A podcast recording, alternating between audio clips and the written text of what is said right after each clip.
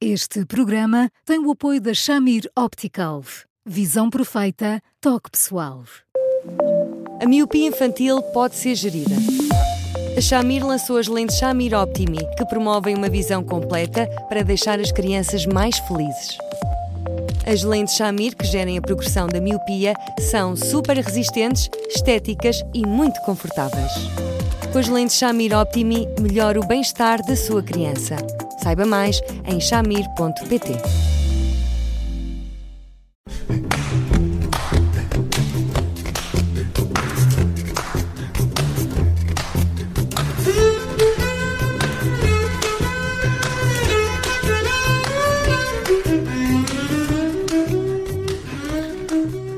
Começa mais um Porque Sim Não É Resposta com o psicólogo Eduardo Sá. Hoje vamos falar de uma notícia que dá conta de que nós comparamos muito mal com outros países da União Europeia quando falamos em crianças que passam muito tempo no jardim de infância, mais tempo do que passam com a família, e aqui estamos a falar, uh, uh, só, só dois países estão atrás de nós, uh, Eslováquia e Croácia.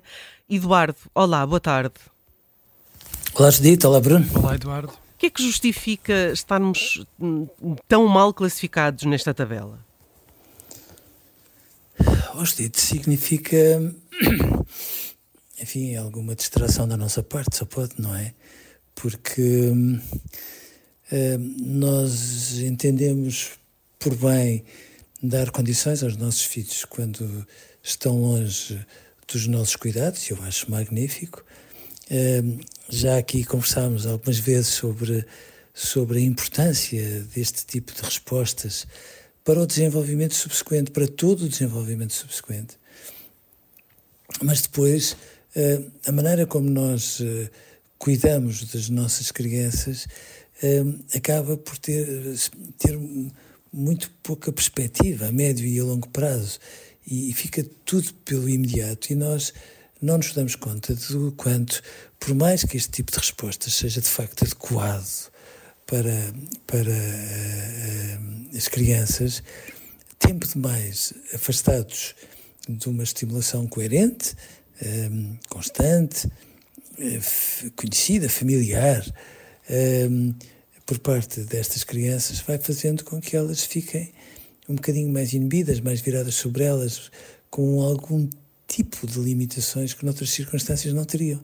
Acresce hum, que há um pormenor muito importante, é que se nos países nórdicos estas crianças têm ar livre muito mais do que nós muitas vezes imaginaríamos, as nossas têm um contacto com o ar livre e com a natureza muito pequenininho, sobretudo quando estão ao cuidado deste tipo de respostas que, que todos os pais acabam por recorrer.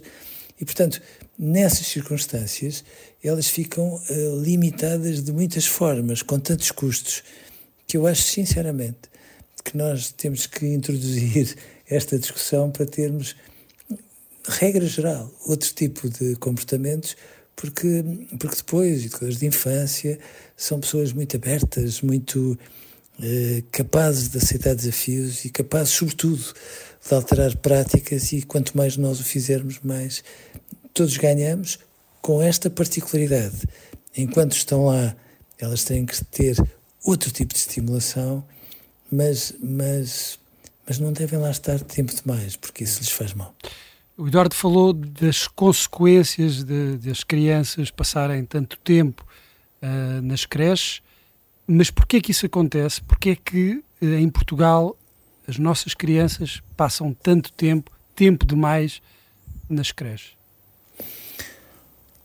Porque, porque nós eh, somos um país que não tem um tipo de atenção e de cuidados que outros países acabam por ter em relação a estas crianças pequeninas. Há países da comunidade europeia, obviamente com outro tipo de recursos, mas seguramente com outro tipo de visão, que entendem que este, esta passagem eh, pelas creches eh, pode ser importante, mas com conta, peso e medida, e que, portanto, dão aos pais, a, a um dos pais, a possibilidade de as acompanhar e criam obrigatoriamente limitações objetivas para que estas crianças estejam ao cuidado das creches. E depois repare, a mim preocupa-me, sem pôr em causa a importância das educadoras e das auxiliares neste tipo de respostas, a mim preocupa-me porque, como é óbvio, nós estamos a pegar em crianças muito pequeninas e estamos a criar todo um conjunto de ritmos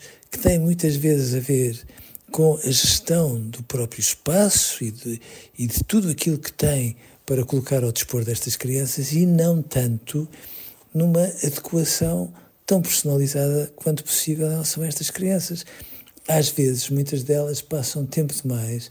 Não estou a dizer, como é óbvio, que em todas as circunstâncias isto se passa, mas às vezes passam tempo demais deitadas num berço, a olhar para um móvel que dá voltas e voltas e voltas e voltas diante do nariz delas.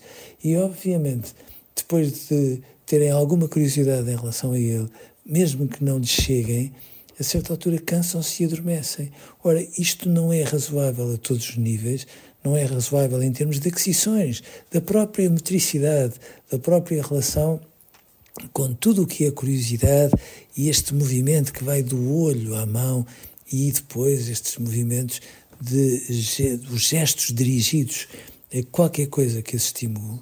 E, portanto, nestas circunstâncias, nós estamos a querer criar uma dor de cabeça que, bem gerida e com outro tipo de equilíbrio, e às vezes não é tão caro assim, Bruno, porque, hum. afinal de contas, quando nós fazemos este tipo de investimentos, temos a noção de que custam realmente algum dinheiro mas, mas eh, as crianças adoecem menos, a taxa de absentismo dos pais é de facto menor, o desenvolvimento a médio prazo tem muito mais graça e é muito mais significativo. E, portanto, se formos medir custos e, e ganhos, os ganhos superam claramente os custos, assim nós tenhamos outros tipos de cuidados em relação a elas. Hum.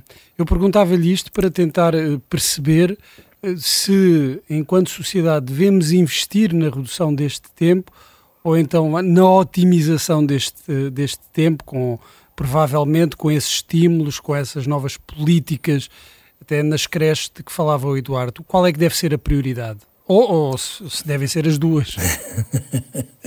Antecipou-se, Bruno. um, não, eu primeiro reduzia e depois otimizava, muito sinceramente. Até porque um, se nós fizermos isto, uh, bom, estas crianças saem a ganhar de uma forma, uh, bom, uh, de facto inacreditável. Mas, uh, mas atenção, existem em Portugal respostas de creches que são cada vez prolonga, mais prolongadas no tempo. As creches estão abertas cada vez até mais tarde. E há, de facto, pais que não têm outras alternativas por causa dos seus compromissos laborais. Se não chegar uh, tarde mas há muitos que, podendo chegar muito mais cedo, chegam invariavelmente tarde. E tudo isto é muito importante, não tanto para criarmos aqui uma onda que vá no sentido de penalizar os pais, mas de os ajudar a perceber que há um conjunto de comportamentos que, se eles os tiverem com alguma regularidade, os seus filhos crescerão seguramente mais saudáveis.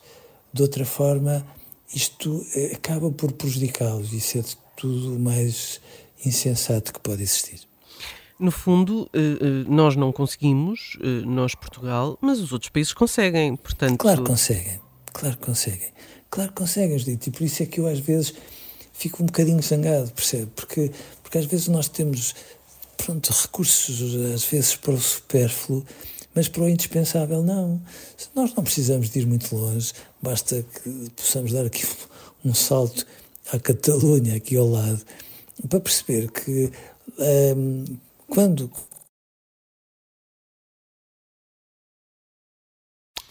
Perdemos aqui a ligação com o Eduardo Sá. Acho que uh, foi um problema técnico, a chamada uh, caiu. Uh, vamos tentar recuperar essa ligação, se for possível e continuar eh, a falar deste tema. Estávamos a falar das eh, crianças eh, que passam mais tempo na escola do que com os pais. Já estamos de novo Sim. em linha? Estou, Judite, desculpe. Não tem mal. Não, eu estava a dizer que às vezes não é preciso irmos muito longe, porque quando nós vamos observar determinado tipo de respostas, chegamos aqui à Catalunha, que é mesmo aqui ao lado, e percebemos que quando o bebê nasce, a mãe e o pai têm o mesmo tempo de licença de parentalidade, que são quatro meses. Eh, e que acaba por ser muito importante para um bebê, nomeadamente naqueles primeiros momentos, e para aquela família que ganha toda uma dinâmica em torno dele eh, de uma forma espantosa. Os pais não têm não são castigados nos seus vencimentos e não fazem descontos. O que significa que têm um acréscimo significativo para fazerem face a um conjunto de despesas que, no fundo, uh, um bebê acaba por representar. Se der um salto uh, ao centro da Europa, nós percebemos que bom, as crianças, bom, até aos dois anos, podem estar um tempo muito limitado nos, nos infantários e, portanto, há todo um conjunto de cuidados que, se nós de alguma forma os tomarmos em consideração, fizermos as contas como temos que fazer invariavelmente nestas circunstâncias e, e, e, formos por aí, se calhar a taxa de natalidade é diferente e se nós formos ver, bom, o desenvolvimento destas crianças a médio e a longo prazo acaba por ser muito melhor. Hum. Eduardo, hoje ficamos por aqui, vamos de fim de semana, voltamos na segunda-feira. Até lá, e daqui a poucos minutos, este episódio também já estará uh, em podcast e estão uh, todos os da semana, portanto, é ouvir nas plataformas habituais ou no site do Observador. Muito importante, continua a escrever-nos para eduardosá.observador.pt. Eduardo, bom fim de semana, um grande abraço e até segunda. Bom fim de semana para os dois. Bom fim de semana, até Eduardo, segunda, um abraço. Um abraço.